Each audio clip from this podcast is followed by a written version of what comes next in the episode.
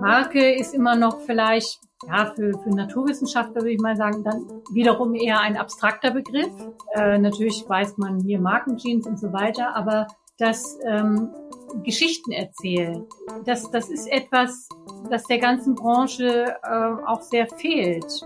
Also wenn wir jetzt zum Beispiel diese mRNA-Technologie nehmen, die neue, ja, da wird, da wird seit 30 Jahren dran geforscht, äh, länger sogar noch diese Zusammenarbeit aller Beteiligten, das hat sehr, sehr viel beschleunigt. Das hat die Welt eigentlich so noch nie gesehen.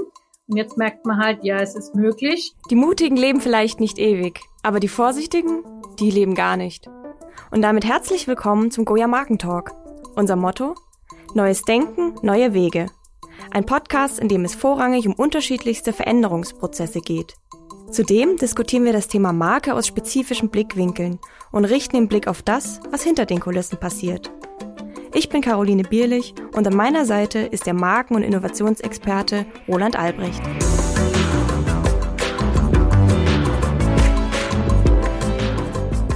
So, wir sind zurück mit einer neuen Folge Goya der Markentalk. Bevor wir beginnen, wie immer nochmal der Hinweis auf unser Goya Markenbriefing. Das kommt bei uns alle zwei Monate raus und behandelt dabei Themen aus den Bereichen Branding, Innovation und Leadership. Und so könnt ihr unser aktuelles Markenbriefing auf unserer Homepage einsehen. Die Links findet ihr wie immer in den Show Notes dazu. Und genau um diese Themen, in denen es auch im Briefing geht, geht es auch in unserem Podcast. Und auch heute haben wir ein sehr spannendes Thema mit einem natürlich auch sehr spannenden Gast. Aber zunächst einmal begrüße ich Roland, der wie immer hier bei mir im Studio sitzt. Hi Roland, wie geht's dir? Hi Caro, ja, wie geht's mir? Das ist immer so eine eigentlich saloppe Frage, die dann doch immer tief in mein Gefühlsleben geht. Wir sind schon wieder in einem Pitch gewesen. Am Montag haben wir bei der Hochschule Mannheim präsentiert, äh, gibt fünf Agenturen. Und natürlich bin ich wieder etwas angespannt, weil ich halt immer ganz gerne dann wissen will, haben wir gewonnen oder verloren, dann kann ich es abhaken. Also mir geht's gut, aber ich bin leicht mal wieder in hoffnungsfreudiger Anspannung. Also mal sehen, ob wir dann in der nächsten Folge ähm, eine freudige Nachricht verkünden können. Wäre cool, wäre cool. Oder wenn ihr nichts mehr hört, dann, dann nicht. genau, genau. genau. Ja, heute soll es um das gesamte Thema Biotechnologie gehen und unser heutiger Gast wird da später auch noch ein bisschen weiter ausholen, was die ganze Erklärung angeht. Das Thema Biotechnologie ist seither relevant. Ich glaube, das ist auch nicht zu bestreiten, aber ich glaube, gerade im Kontext jetzt der Corona-Pandemie und der Impfstoffentwicklung ist das Ganze natürlich medial auch noch mal präsenter geworden. Ich darf heute ganz herzlich Dr. Julia Schüler begrüßen. Sie analysiert seit über 30 Jahren Biotechnologie aus wissenschaftlicher Sicht. Fast zehn Jahre davon ähm, arbeitet sie als Industrieanalystin und Biotech Expertin. Und zwar mit dem ganzen Ziel, Biotechnologie zugänglicher und investierbarer zu machen. Hallo Dr. Julia Schüler, schön, dass du heute da bist. Ja, hallo liebe Caroline. Vielen Dank für die Einladung und auch liebe Grüße an den Roland im Hintergrund. Hallo Julia, ja, ist äh, sehr schön, dass wir dich jetzt auch hier haben, weil ich hole jetzt mal schon mal ein bisschen aus, um vielleicht den Rahmen auch schon mal zu setzen. Ich habe ja 2007 begonnen, quasi in dein Thema einzutauchen. Und zwar auch wieder ein Pitch. Es war damals die Metropoligon Rhein-Neckar GmbH. Die hatte eine neue Agentur gesucht, fünf Agenturen. Wir hatten dann äh, das Glück, uns da durchzusetzen. Und das erste Projekt damals war eine Imagebroschüre, eine aufwendige Imagebroschüre zu Texten, zu gestalten, äh, zu produzieren. Und ähm, das Briefing war damals so, wir sollen so die Vorzeigeunternehmen der Metropoligon Rhein-Neckar quasi in dieses Schaufenster der Imagebroschüre reinstellen. Und eine Vorzeigebranche ist eben in unserer Region die Biotechnologie und kommen wir dann auch nochmal später darauf zurück, dass die Julia da auch mal als Geschäftsführerin auch eine bedeutende Rolle gespielt hat. Und so habe ich sie auch kennengelernt, auch übrigens in einem Pitch. Und da haben wir dann Marktgespräche geführt äh, mit eben renommierten Unternehmen im Bereich Biotechnologie. Und äh, mein Erlebnis damals war so vom Know-how to Wow. Also alles sehr, sehr kompetente Menschen, teilweise Doktor, Doktor, wie der Herr Dr. Dr. Rüdiger von Cytonet in Weinheim, also alles super ausgebildete Menschen und alle haben sie diese Story gehabt, äh, wir arbeiten hier an einer ganz großen Sache und da ist geballtes Wissen da und das wird vielleicht in ein paar Jahren zu einem Mega-Erfolg wirtschaftlich. Und so bin ich quasi in diese Szene eingestiegen. Okay, das ist so das nächste große Ding. Und äh, dann aber hat sich für mich jetzt im Laufe dann der nächsten Jahre gezeigt, dass teilweise das halt nicht so diese Flughöhe bekommen hat. Und eigentlich jetzt erst wieder mit der Pandemie und mit BioNTech haben wir jetzt eben wieder jemand, der mega, mega Welterfolg gemacht hat. Und das ist auch mit ein Grund, warum wir auf die Julia jetzt dann auch äh, nochmal so auf sie zugekommen sind und gesagt haben, Julia, wie sieht's denn aus? Hättest du mal Lust, mit uns einen Podcast zu machen? Weil ist ja eigentlich Biotechnologie jetzt, ich sage jetzt mal, da angekommen, wo ich vielleicht schon dachte, da wäre es 2010, 2012 und jetzt haben wir ja diese super Erfolgsstories. Und da ist es natürlich, glaube ich, gibt es in Deutschland äh, wenige Leute, die da so kompetent sind, eben wie die Julia. Und ja, also das wäre so für, für mich der Rahmen. Also ich glaube, für jeden, der jetzt zuhört, sollte sich wirklich die nächsten 30, 40 Minuten anhören. Ist, glaube ich, ein super spannendes Thema. Und äh, das kann ich auch sagen, weil ich habe auch ein bisschen investiert. Das kann auch ganz interessant sein, äh, wenn man da und dort halt dann die richtigen Informationen hat und dann kann man da schnell auch mal äh, eine signifikante Wertsteigerung seines Investments erzielen. Ja, also da ging es mir tatsächlich ein bisschen ähnlich, zumindest in ein paar Punkten. Ich meine, ich habe mich jetzt noch nicht so lange damit beschäftigt, aber ich habe das Gefühl, gerade eben durch die Corona-Pandemie, dass das Ganze präsenter geworden ist und deswegen freue ich mich umso mehr, dass wir eben dieses Thema auch heute mal bei uns hier im Podcast besprechen. Jetzt mal meine erste Frage an dich, Julia. Ähm, mal Hand aufs Herz. Du bist ausgewiesene Kennerin der Biotechnologie-Szene und du hast auch ein Einführungs-, Übersichts- und Nachschlagewerk darüber geschrieben, und zwar die Biotechnologie-Industrie. Ähm, wusstest du oder hast du das Anfang 2020 geahnt, dass so ein kleines Biotechnologieunternehmen äh, im Begriff war, den weltweit ersten und besten Corona-Impfstoff herzustellen? Hast du da das Potenzial gesehen? Früher als alle anderen vielleicht? Ja, danke. Also erstmal, Herr Roland, nochmal kurz herzlichen Dank für die Blumen.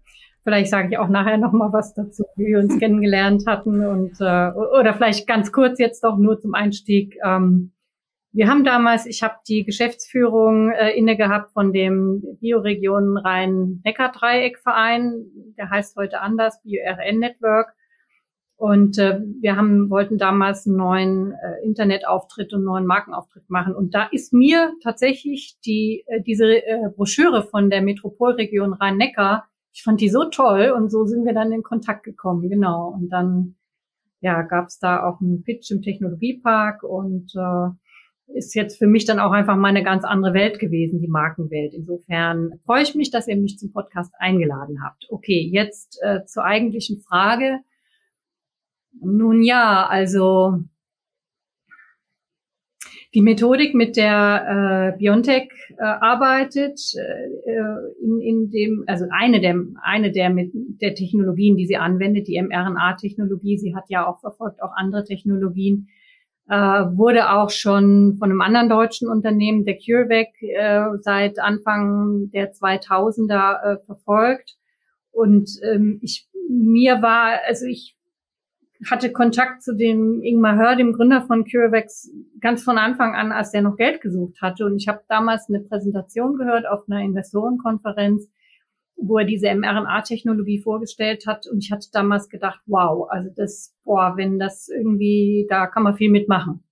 So insofern ähm, war das dann schon von vornherein klar, dass wenn sich jetzt auch, auch Biontech hat sich dann schon in diesem Jahr 2008 gegründet worden. Die haben sich ja auch dann schon äh, früh mit mRNA beschäftigt, äh, mRNA-Technologie primär gegen Krebs.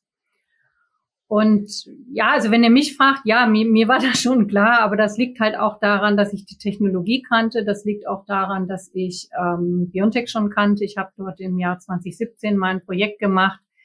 Ähm, die Firma war ja und ist ja im Grunde genommen sehr äh, auf, auf Krebsbehandlung ausgerichtet. Ähm, sie hatten aber auch die, die Infektionskrankheiten auf dem Schirm. war aber nicht so die höchste Priorität zum Beispiel gewesen damals in, in 2017. Ähm, aber sie wussten natürlich, worum es geht. Sie hatten ja auch schon äh, eine Kooperation mit Pfizer gehabt für einen anderen Bereich. Und deswegen konnten die da sehr schnell äh, starten. Also es war mir schon klar, dass wenn, wenn dort was gemacht wird, dass das auf jeden Fall in guten Händen ist. Hm, dass sich die ganze Pandemie so entwickelt, wie sich das jetzt entwickelt hat, ich glaube, das, das hat irgendwie keiner äh, so richtig vorhersehen können. Mhm. Also es war jetzt ja schon sehr aktuell äh, bezogen auf das ganze Thema. Könntest du denn vielleicht unseren Hörerinnen und Hörern noch mal kurz und knapp erzählen, was denn Biotechnologie eigentlich ist, beziehungsweise in welchen Wirtschaftszweigen diese Technologie eigentlich angewendet wird? Ja, klar, gerne. Das ist ja, äh, es ist so ein, weiß ich nicht, ein bisschen sperriger Begriff. Ich habe mich da auch mit auseinandergesetzt in, in meinem Fachbuch. Äh, du hast es schon erwähnt gehabt, was ich damals geschrieben habe und auch auf meiner Website, die jetzt seit Mai neu online ist. Da habe ich also einen, äh, einen Bereich, der heißt Biotech verstehen. Und da habe ich auch versucht, mal, es gibt so, es gibt Definitionen dazu, die sind alle furchtbar sperrig. Ich habe dann äh, kurz und knapp gesagt, Biotechnologie heißt, die Struktur, Funktion und Prozesse lebender Organismen zu nutzen. Also das ist, denke ich, hoffentlich relativ einfach verständlich und man muss dazu sagen, es ist eine sehr alte Technologie. Also äh, das geht zurück vor Christus. Also jegliches Bier brauen, Brot backen, Essig herstellen, Joghurt herstellen, das ist alles Biotechnologie. Beim Bierbrauen ist es so, dass die Hefe äh, aus dem Zucker, den sie zu futtern bekommt, Alkohol macht. Also äh, insofern als, als Beispiel, als äh, verständliches Beispiel dafür, dass man da halt ne, die, die Struktur, die Funktion und die Prozesse nutzt, die in so einer Hefe, in so einer Bierhefe stattfinden. Und beim Brotbacken ist es die Backhefe. Ähm, man hat halt lange nicht gewusst oder früher hat man halt einfach nicht gewusst, was genau da ähm, abläuft. Ja, zum Beispiel äh, Bierbrauen oder Brotbacken, da hat man halt dann nur so Hefeklumpen gehabt, wusste gar nicht, was das ist, sondern wusste nur, auch wenn ich das nehme und dann dazu tue, dann passiert das und das. Und das ist halt alles aufgeklärt worden in den ähm, 19. Jahrhundert und äh, sagen wir mal so, so richtige Fortschritte wurden dann gemacht, zum Beispiel auch im Gesundheitsbereich, um mal einen Wirtschaftssektor anzusprechen. Ähm, das war 1928 die Entdeckung von Penicillin. Das ist halt ein Schimmelpilz, der das äh, Penicillin absondert und das man als Antibiotikum nutzen kann. Es wurden zum Beispiel auch im Ersten Weltkrieg schon viel Biotechnologie genutzt, äh, um Grundstoffe für Sprengstoffe zu produzieren. Ähm, es wurden damals auch schon Milchsäure, Zitronensäure produziert, die finden zum Beispiel Anwendung in der Lebensmittelindustrie. Und dann ist eigentlich äh, die chemische Industrie aufgekommen, die dann angefangen haben, also fossile Rohstoffe zu nutzen, die endlich sind. Und die Problematik kennen wir ja heutzutage. Und erst in den ähm, ja so 60er, 70er ähm, Jahren äh, des, des, des letzten Jahrhunderts kam halt die ganze Molekularbiologie dazu. Äh, ich muss leider so ein bisschen ausholen, damit man einfach irgendwie auch ein Verständnis be bekommt, ja, wie kam das, wo stehen wir heute? Äh, es gibt halt leider diesen, ich finde ihn immer ein bisschen unglücklich, diesen Begriff der Gentechnik, weil Gene immer irgendwie als was Gefährliches erscheinen, aber jeder von uns hat Gene, jede Tomate, die man isst, hat Gene. Also das Gen an sich ist eigentlich harmlos. Äh, und leider äh, hat das in der Bevölkerung einfach so ein, so ein, so ein Angst, äh, so ein Angst-Image. Da können wir ja vielleicht nachher auch drüber sprechen, Roland, wenn wir über Marken sprechen. Mhm. Ähm, ich nenne das lieber Molekularbiologie, weil einfach die molekularen Grundlagen mehr aufgeklärt wurden, chemische Strukturen. Und man hat halt heute zum Beispiel, äh, ja, Stand November 319 verschiedene Medikamente in Deutschland zugelassen, die auf Basis äh, der Gentechnik äh, funktionieren, mit 278 Wirkstoffen. Das hat mir Therapien gebracht in, in verschiedensten Bereichen, also zum Beispiel als Ersatztherapie in der Bluterkrankheit zum Beispiel oder bei Schilddrüsenproblemen, bei Wachstumsstörungen, äh, Mukopolysaccharose, also Verschleimungen. Diabetes ist das ganz prominente Beispiel. Also früher hat man halt tierisches Insulin benutzt und um, um den Bedarf von 200 Milliarden Diabetikern weltweit zum Beispiel zu decken, war, es früher oder wäre es notwendig gewesen, 20 Milliarden Schweine zu schlachten. Und für die Fleischproduktion waren es eine Milliarde. Also wenn man sich mal vorstellt, was die Gentechnik da an Fortschritten gebracht hat, Diabetiker mit Insulin zu versorgen, wie viel weniger Schweine äh, man dann gebraucht hat. Also es gibt einige Anwendungen auch im, im Bereich so inflammatorische Entzündungskrankheiten, Psoriasis, Asthma, Rheumatoid Arthritis, Multiple Sklerose, Fertilitätsstörungen, Impfstoffe. Das sind alles äh, Medikamente, die heute äh, auf Basis äh, von, von Molekularbiologie entwickelt wurden. Äh, ihr habt jetzt noch nach anderen ähm, Bereichen gefragt. Also ich hatte schon kurz erwähnt, Nahrungsmittelindustrie ist auch äh, zum Teil auf biotechnische Produktion angewiesen. Nach wie vor da sicherlich Zitronensäure an oberster Stelle. Man müsste sonst halt hergehen und ganz viele Zitronen ernten und die auspressen. Also Biotechnologie ermöglicht da auch oft bestimmte Mengen zur Verfügung zu stellen, die sonst gar nicht äh, da wären. In der Chemie gibt es Anwendungsmöglichkeiten, Bioplastik zum Beispiel, spezielle Materialien. Gibt so ganz was Spannendes, finde ich super spannend. Spinnenseide kann man herstellen. Da wird das Gen von der Spinne in Bakterien gepflanzt und äh, es wird ein super interessantes Material dann produziert. Im Energiebereich, ähm, Biofuels, äh, im Klimawandelbereich, dass zum Beispiel CO2 von Bakterien ähm, gespeichert werden könnte. Also es gibt sehr, sehr breite Anwendungsfelder. Okay, jetzt sind wir wirklich sehr, sehr tief. Du bist ja auch Biologin, also du bist ja da auch äh, in deinem Thema drin, sind wir da sehr tief eingestiegen, sage jetzt mal das Thema Naturwissenschaften. Ich würde jetzt gern die Brücke schlagen zu unserem Thema, weil wir sind ja ein Markentalk und äh, jetzt quasi kein Biotalk. Und äh, bei uns, bei Goya, gibt es ja auch so ein Narrativ, nämlich das Narrativ, dass Narrative im Marketing immer wichtiger werden. Und äh, für mich ist ja Biotech auch eine Marke und ist auch ein Narrativ. Ich habe ja schon mal erzählt, was so das Narrativ in den Nullerjahren war für mich. Also dieses, äh, da ist viel Know-how und äh, jetzt gibt es da vielleicht die nächste Leitwissenschaft. Also so habe ich das damals äh, kommuniziert bekommen oder vielleicht auch wahrgenommen und erlebt. Und ich habe dann für mich damals eben abgespeichert, okay, es gibt jetzt neues Jahrhundert und da gibt es zwei Leitwissenschaften. Das eine ist die Biowissenschaft und da wird es richtig abgehen. Äh, und dann gibt es die Neurowissenschaften. Und da wird es auch richtig abgehen. Und bei den Neurowissenschaften war es ja dann so, da gab es ja dann 2014 gab es dann so ein Manifest von den elf führenden Neurowissenschaftlern und die haben dann gesagt, in zehn Jahren äh, werden wir die und die Dinge gelöst haben. Und äh, nach zehn Jahren hat man dann halt mal geschaut, was wurde denn da jetzt eigentlich von dem, was versprochen ist, dann auch realisieren und dann muss man leider feststellen, gar nichts.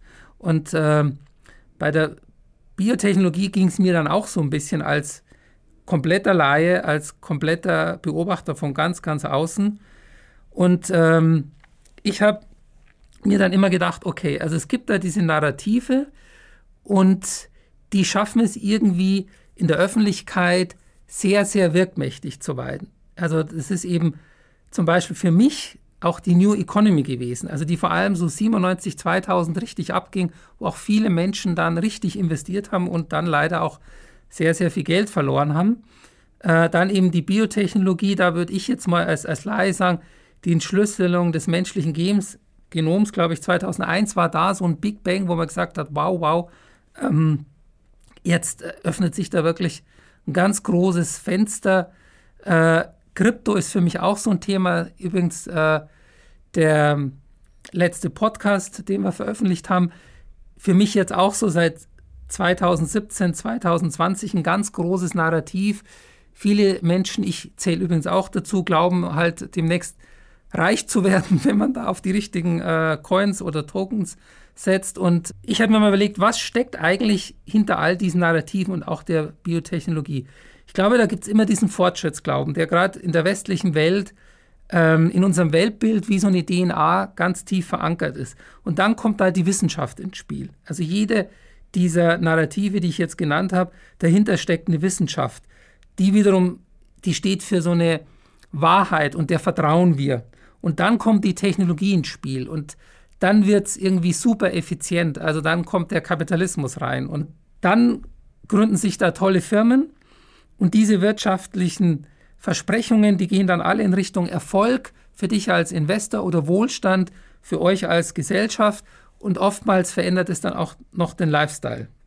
Dann diese, sage ich mal, diese ganzen Narrative, die da erzählt werden. Und da wäre jetzt mal die Frage an dich, weil gerade jetzt eben dieses Thema Biotechnologie halt eben, wie gesagt, komplett dein Thema ist. Wir haben ja alle, glaube ich, gelernt, dass man immer sehr geduldig sein muss, weil ja dann doch immer diese Narrative nicht gleich diese Flughöhe bekommen, die vielleicht auch manchmal ein bisschen vollmundig von gewissen Akteuren, ich denke da nur an den Dr. Dr. an Weinheim, der mir das ja damals sehr plastisch erzählt hat und ich habe ihm da auch vieles geglaubt. Leider wurde es halt dann nicht erfüllt. Warum, Julia, ist denn oft jetzt der Wunsch und die Wirklichkeit auch jetzt in deinem Feld Biotech so weit auseinander, beziehungsweise warum fällt dann oft für uns auch als Investoren oder als Menschen, die auf gewisse Medikamente warten, zum Beispiel hast du ja auch gesagt, Onkologie, also alle warten wir natürlich auf die individuelle Therapie für Krebsarten, die wir vielleicht alle mal bekommen, wir Männer dann eher Prostata, Frauen vielleicht eher dann den Brustkrebs.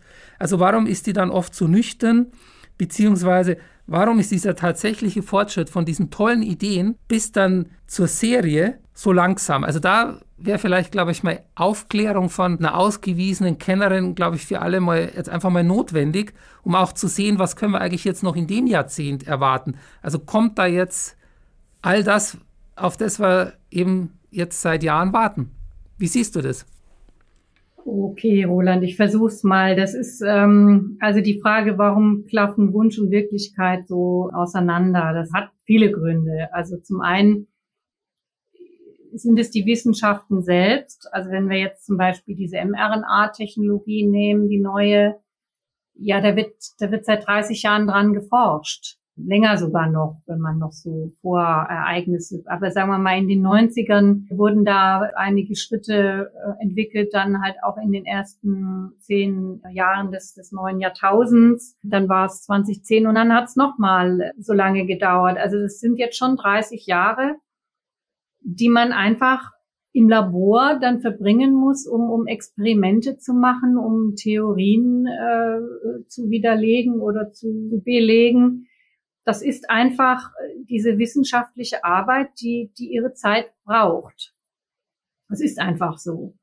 Dann kann man jetzt natürlich, also es ist jetzt eigentlich ein wunderbares Beispiel mit, mit BioNTech und diese, dieser schnellen Impfstoffentwicklung hier haben wirklich mal viele ganz gezielt miteinander zusammengearbeitet auch. Also äh, viele Dinge wurden parallel äh, angefangen. Es wurde sehr stark ins Risiko äh, gegangen. Ich meine, man kann da jetzt auch viel nachlesen zu BioNTech. Die haben, da ist ja auch ein Buch rausgekommen von dem Joe Miller, diesem Financial Times äh, Journalist, wo man das alles schön nachlesen kann. Und es gibt diverse Artikel im Internet und auch Filme ja schon im Fernsehen, im ZDF und so weiter. Also diese Zusammenarbeit aller Beteiligten, also sprich jetzt ein, kleines mit einem großen Unternehmen, mit den Zulassungsbehörden, also das hat sehr, sehr viel beschleunigt. Das hat die Welt eigentlich so noch nie gesehen. Und jetzt merkt man halt, ja, es ist möglich. Gleichzeitig, es ist ja vielleicht auch so ein bisschen so die Frage, ja, in, in Deutschland, Fragezeichen, ja, weil in den USA ähm, das erste Biotech-Unternehmen wurde 1976 in den USA gegründet. Das war Genentech. Die sind später irgendwann mal von Roche aufgekauft worden. Und äh, alle innovativen Krebsmedikamente, die Roche auf den Markt gebracht haben, die stammen letztlich alle aus, aus, aus Genentech, aus dieser Schmiede, ja. Interessant. Und da hatte man halt die Bewegung, dass dort mit relativ einfachen Dingen damals begonnen wurde. So zum Beispiel das Insulin, was ich gesagt habe, oder andere, äh, ähm, dieses Erythropoetin gegen Blutarmut.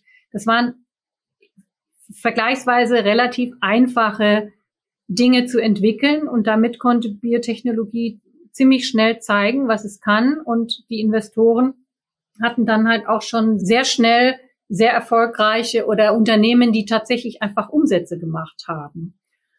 Und das hat die ganze Zeit in Deutschland gefehlt. Ich meine, jetzt haben wir ein Unternehmen, was gezeigt hat, dass es geht. Und es gibt auch noch andere, gehen wir nachher vielleicht nochmal drauf ein. Aber was halt auch gerade in Deutschland sehr, sehr schwierig ist, sind Rahmenbedingungen wie Wissenstransfer, äh, Translation von, von, von Wissen dann tatsächlich in marktfähige Produkte, wie wird das Ganze finanziert? Wie ist der Mindset von, von, von Gründern? Ähm, ein, ein, guter Wissenschaftler ist nicht immer gleichzeitig auch ein guter Firmenchef. Und äh, ja, da wird immer wieder in, nach USA geschielt und gesagt, die, die können das alle da so viel besser. Ist zum Teil auch so, aber sie haben auch schlicht und einfach mehr, mehr Übung und, und mehr Historie. Also wenn man mal guckt, Venture Capital ist halt in den USA erfunden worden. Mhm. Ja. Beantwortet das jetzt so ein bisschen deine Frage oder? Ja, gehen wir mal. Also wir haben ja jetzt Mainz und äh, das ist ja, wie gesagt, ja mehr als Champions League. Also das ist total erstaunlich. Das Buch, das du angesprochen hast, das habe ich übrigens auch schon angefangen zu lesen, kann ich empfehlen. Super spannend. Ja. Also auch zwei ganz, ganz tolle Menschen, die diese Firma da gegründet haben und äh, also sehr, sehr beeindruckend und äh, ist auch nochmal für mich auch nochmal so ein Plädoyer, dass wir uns auch als Gesellschaft immer wieder öffnen müssen für Migranten. Wir können davon als Gesellschaft nur profitieren. Aber wir haben ja ein anderes Beispiel, Tübingen. Hast du ja schon angesprochen, CureVac. Mhm. Ist ja nicht so ganz erfolgreich gewesen.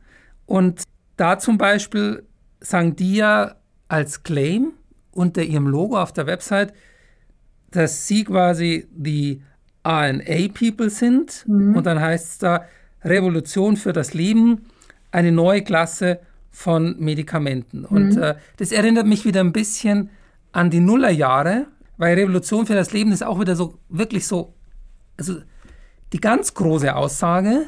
Und ähm, zumindest haben sie es jetzt ja in dieser Pandemie jetzt nicht geschafft, hier mhm. die Revolution umzusetzen.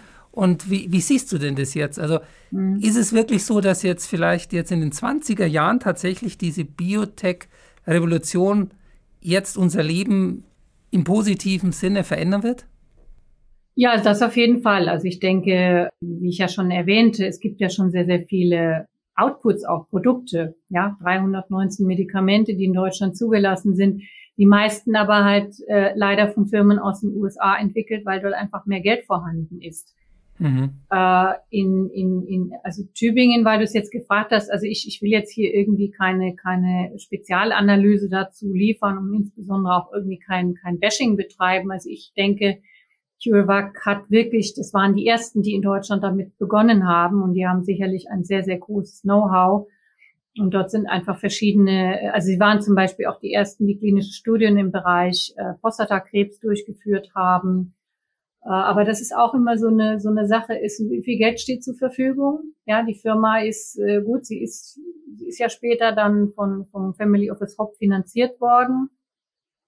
Aber bis sie das mal geschafft hatten, sind halt auch viele äh, Zurückweisungen gewesen, weil Investoren sich das einfach nicht getraut haben. Und insgesamt sind halt gerade diese klinischen Studien ja sehr, sehr teuer. Und da hatte äh, BioNTech sicherlich das, den Vorteil, dass sie schon mit Pfizer zusammengearbeitet haben an einem anderen Vakzin. Und Pfizer natürlich als weltweite Pharmafirma ein, ein großes Know-how und eine große Schlagkraft hat, äh, in Sachen äh, klinische Studien durchzuführen. Also äh, es waren jetzt so ein bisschen zwei Fragen. Zum einen war, mhm. das wird es demnächst abgehen. Also ich hoffe natürlich, weil ich halt einfach ein großer Verfechter der Biotechnologie bin. Und die andere Frage war jetzt, du, du hattest direkt äh, CureVac Tübingen angesprochen. Habe ich jetzt noch was vergessen? Nee, nee, ich glaube, da können wir jetzt gleich äh, mal auf die Caro-Nummer zurückkommen, weil soweit ich weiß, gibt es eine Zuschauerfrage, die, glaube ich, viele, viele Menschen interessiert. Und vielleicht, Caro, kannst du da mal sagen, äh, was etwas ist, was uns allen eigentlich auf den Nägeln brennt. Ja, natürlich sehr gerne. Äh, ich muss ja nochmal dazu sagen, Julia, du schlägst ja auch irgendwie so die Brücke äh, von Biotechnologie zu Investment. Also sind ja eigentlich auch verschiedene Bereiche, wo du dich ja in beiden, die beiden quasi vernetzt. Und dahingehend wäre eben eine Frage, die, wie Roland auch sagt, sicherlich einige unserer Hörerinnen und Hörer interessiert. Wenn man jetzt im Bereich Biotechnologie investieren möchte, worauf muss man da denn achten?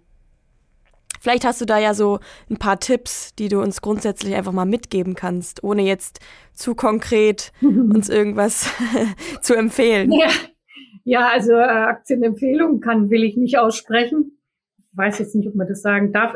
Also da muss ich ganz kurz, weil es mir gerade einfällt, was dazu erzählen. Vielleicht kennt ihr ja alle Beate Sander, die ja dann doch leider verstorben ist, die Börsenoma. Mhm, die sehr erfolgreich war. Ja, genau. Da habe ich im Mai 20 habe ich noch ein Seminar, ein Webinar mit der mitgemacht. Also sie ist ja leider tatsächlich dann an Krebs verstorben. Mhm. Und die hatte damals auch viel erzählt, ja, auch zu Biotech und äh, die hatte da auch mal ein Buch geschrieben. Also es ist aber halt, es, ich denke, so eine allgemeine Weisheit gibt es nicht. Es ist schwierig. Ich bin selber auch in Biotechnologiefirmen investiert. Also es ist natürlich grundsätzlich wirklich wichtig zu gucken, gibt es sehr große Konkurrenz? Ist es so eine Art MeToo-Produkt? Da würde ich die Finger von lassen ist es halt wirklich eine eher eine, eine breitere Technologie, die für verschiedene Dinge äh, benutzt werden kann. Also im Beispiel vom mRNA ist es ja so, da kann man ja jetzt nicht nur Impfstoffe gegen Viren oder Bakterien entwickeln. Das eigentliche Ziel war ja, Impfstoffe gegen Krebs zu entwickeln, aber es gibt halt auch andere Möglichkeiten, weil die mRNA einfach benutzt werden kann. Es ist ja sozusagen nur in Anführungszeichen eine Information, die dem Körper gegeben wird und der Körper könnte darüber auch andere Dinge herstellen, die ihm irgendwie fehlen. Also zum Beispiel Insulin könnte man auch so äh, verabreichen sozusagen. Aber das, das führt jetzt wieder zu sehr in die, in die Wissenschaft. Sorry, da ich bin halt Naturwissenschaftler, das kommt Klar. immer wieder durch.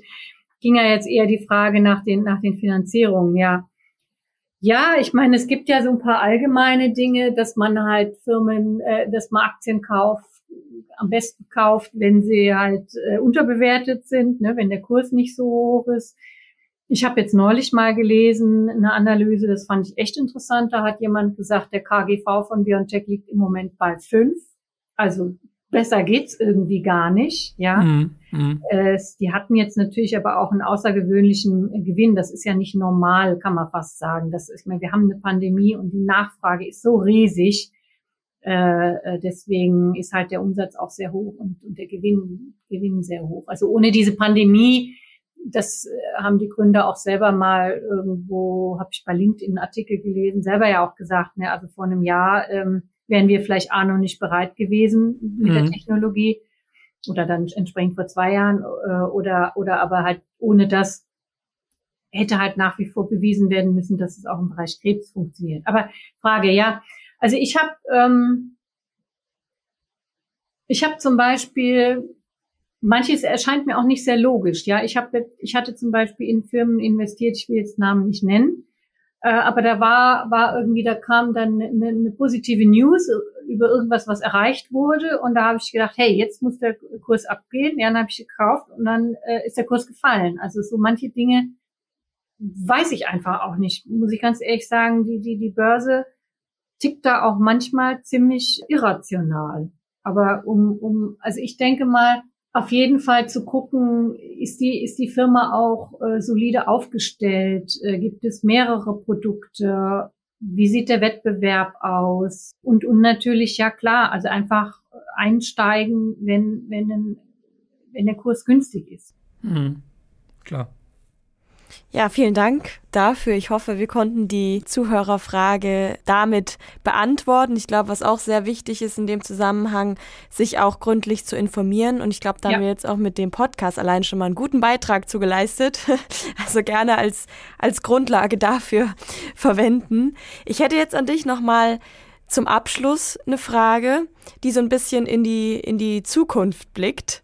Und zwar, was denkst du oder, oder wovon gehst du aus? Was ist denn so der nächste große Sprung? Also, das Next Big Thing, das wir deiner Meinung nach aus dem Bereich Biotechnologie in den nächsten Jahren erwarten können oder sehen werden? Kannst du da denn schon irgendwie ähm, was, was dazu erzählen?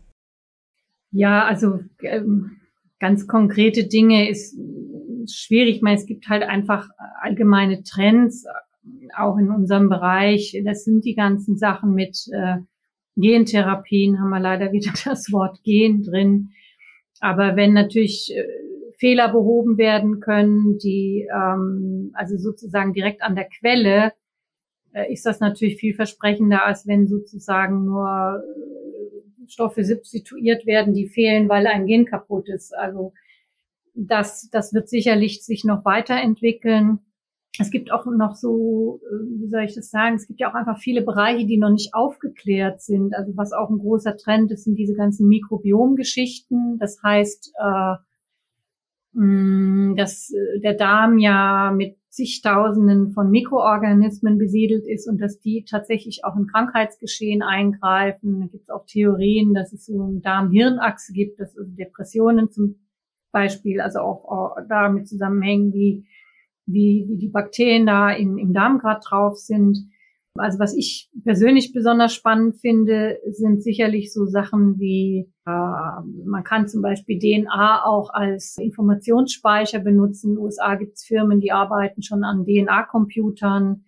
Der ganze Bereich Klimawandel, was man da halt machen kann, also dass man halt auf erneuerbare äh, Ressourcen setzen kann, äh, Bioplastik hatte ich schon erwähnt, CO2-Absorption.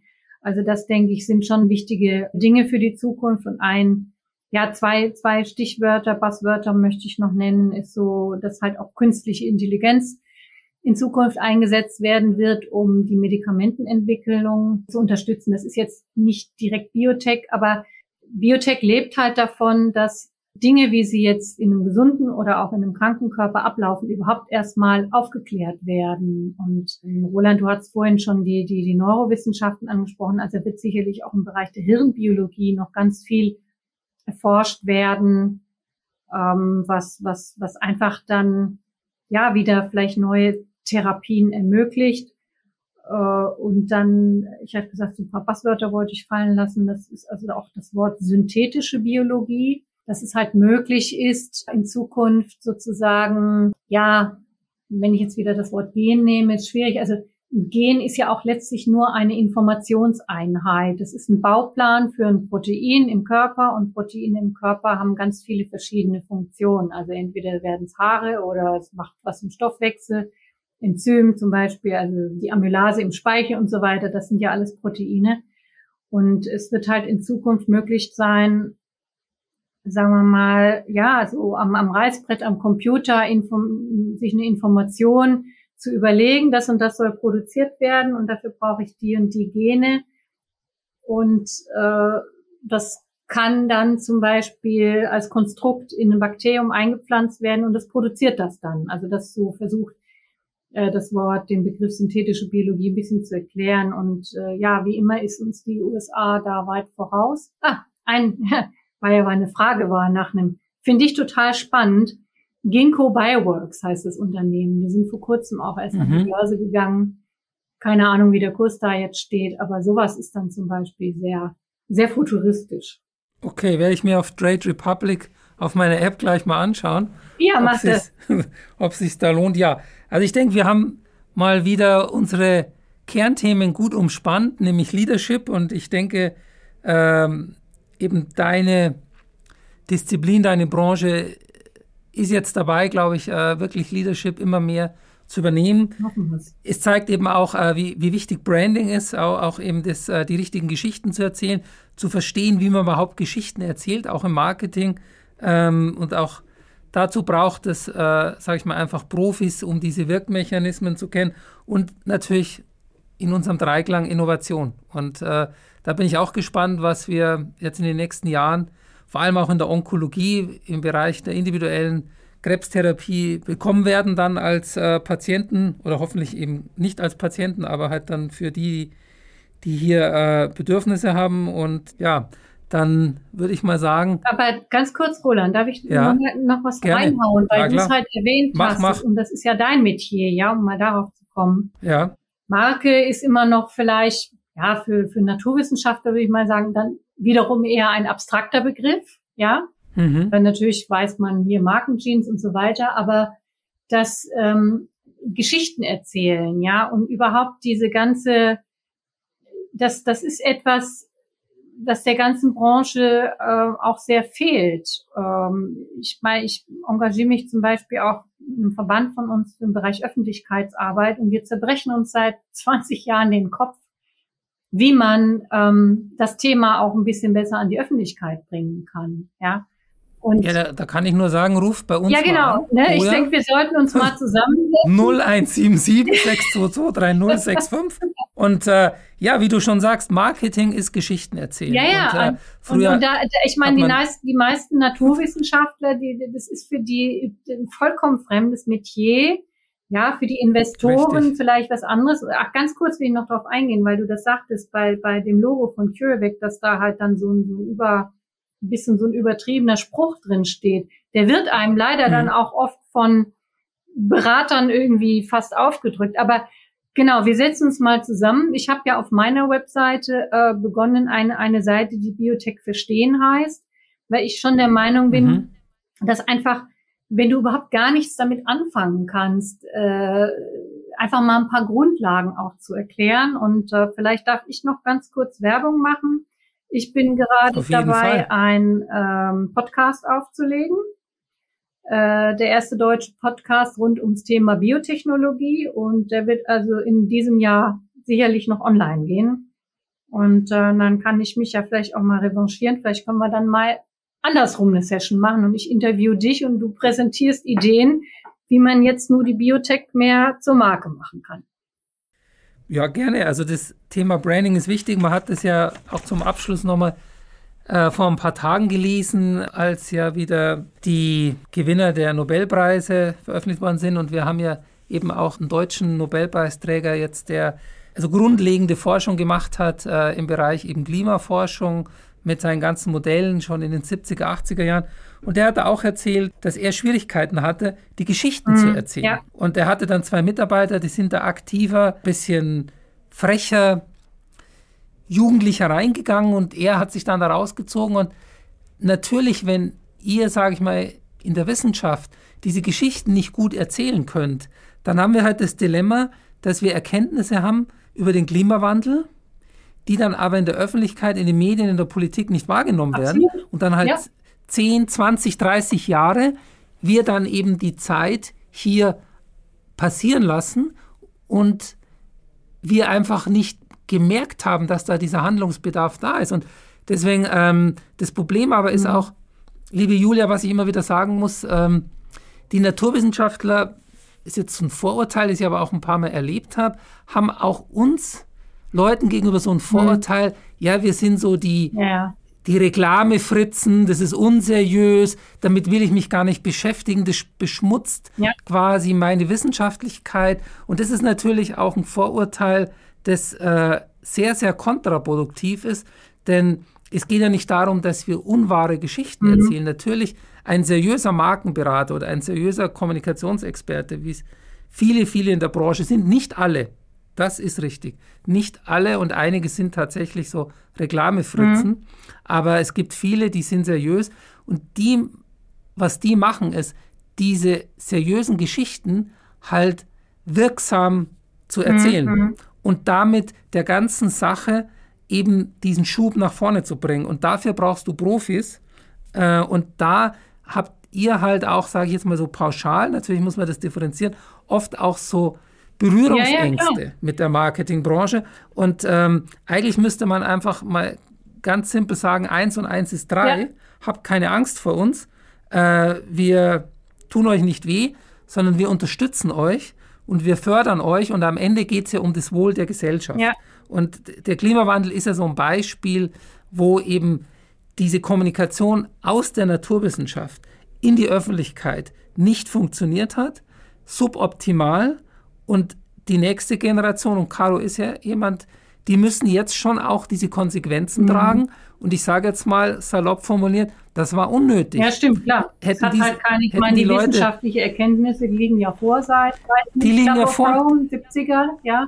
Genau, 72, genau. Club of Rome 72. Aber, es hört halt keiner. Ja, nee, hast recht. Also guck mal, wir haben viel zu tun, ne? Genau, wir haben viel zu tun. Ich freue mich auf deine Einladung und dann überlasse ich quasi Caro das Schlusswort für diesen spannenden Podcast. Ja, ich glaube, was wir auf jeden Fall hier mal festhalten können, es ist ein riesiger, komplexer Bereich äh, der Biotechnologie mit sehr viel Entwicklungspotenzial, nicht nur im Marketing, aber auch eben unter anderem in der Markenbildung, aber natürlich auch fachlich auf ganz verschiedene Art und Weise. Jetzt nicht nur, wenn man ähm, in Hinblick auf Corona das Ganze sieht mit dem Impfstoff, sondern eben auf den ganzen Bereichen, die du auch, Julia, jetzt über die Folge immer wieder erklärt hast. Ähm, ich glaube, es ist auch deutlich geworden, dass Biotechnologie hinter viel mehr Dingen steckt, als man vielleicht erstmal als Laie vermuten ja. würde. Nämlich, wie du gesagt hast, äh, es kann auch hinter dem, dem Bioplastik mhm. stecken. Oder Jeans oder Zahnpasta. Genau. Genau. Also eigentlich überall. Ja, und ich finde es schön, dass du uns das heute alles nochmal so nahegelegt mhm. hast. Ich glaube, auch für unsere Zuhörer war das sehr, sehr spannend. Und ich bedanke mich auch ganz herzlich bei dir, dass du dir die Zeit genommen hast. Und ich hoffe auch auf eine spannende Folge dann auf deinem Podcast. Okay, vielen Dank, Caro. Vielen Dank. Dann schöne Grüße nach Frankfurt und bis die Jawohl. Tage. Tschüss, Roland. Bis dann. Tschüss. Ciao. Ciao, ciao. Das war's schon mit dem Goya Markentalk. Vielen Dank, dass ihr heute mit dabei wart. Abonniert gerne unsere Social Media Kanäle und diesen Podcast. Und wenn ihr schon dabei seid, schaut gerne mal auf unserer Website goya.eu vorbei. Dort findet ihr nicht nur unser Markenbriefing, sondern auch viele Infos rund um die Themen Innovations- und Brandmanagement. Tschüss und bis bald, eure Caroline Bierlich und Roland Albrecht.